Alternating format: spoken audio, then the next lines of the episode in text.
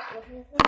今天分享的故事是费鲁乔的雪。每日故事有个孩子名叫费鲁乔，他的父亲是开干货店的。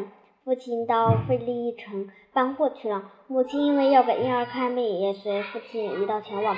家里只剩两腿瘫痪的老母祖母和十三岁的费鲁乔。这天深夜下着雨，刮着大风，费鲁乔十一点才回家。祖母不放心，一直坐在厨房的一张大安乐椅里等着他。当富鲁乔回到家时，他浑身是泥巴，衣服也撕破了，额角上还有一块青斑。厨房里点着一盏小油灯，放在屋角里的一张桌子上，桌上的祖母就在大安乐椅旁边。借着黄昏的灯光，祖母一下子就看到了孙子的狼狈相。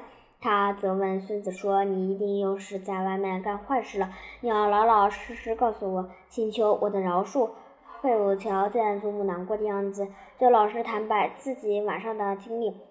祖母十分心疼孙子，当他弄清楚孙子的情况后，就哭着说：“费鲁乔啊，你可要当心，你已经走上邪路了，将来一定你一定要吃大苦头啊！”我见过许多人，开始就和你现在差不多，慢慢的越变越坏。你现在是小赌，以后就会成大赌；现在打架用砖头石头，以后就会动刀子，最后就会成了大强盗。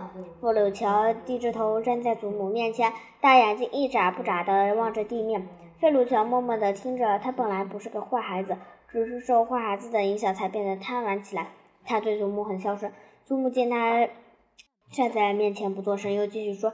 啊，费鲁乔，你就一句认错的话也没有吗？你要是变成好孩子，我就现在立刻去见上帝也情愿。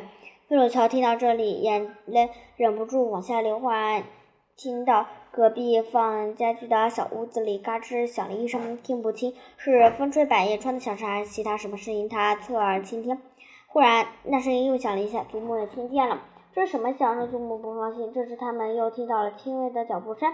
谁？费鲁乔问。他全身都吓凉了。话音刚落，两个蒙面男人跳了进来。他们都惊叫一声，其中一个抓住费鲁乔，把嘴堵住；另一个卡掐住了祖母的脖子。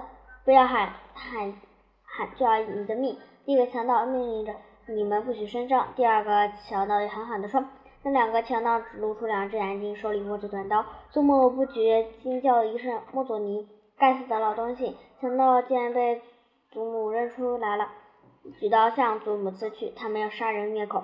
祖母昏了过去，费鲁乔大喊一声，跳了过去，伏在祖母身上。一个强盗在桌子上撞了一下，撞的油灯也被撞翻在地上灭了。强盗逃走了，费鲁乔从祖母身上滑了下来，他抱住祖母，头靠在祖母的胸部。周围一片漆黑。过了一段时间，祖母逐渐恢复了知觉，他极力度数。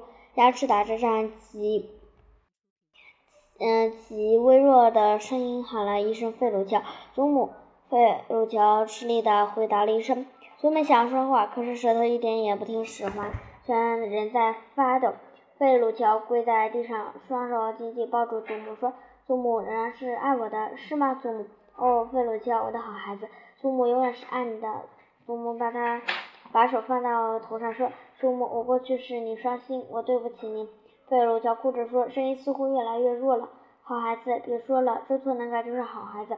祖母手抚着他的头发说：“祖母，你能饶恕我，我太幸福了。”费鲁乔吃力地说，声音嘶哑且颤抖着：“祖母，你不会忘记我吧？”费鲁乔用极微弱的声音问。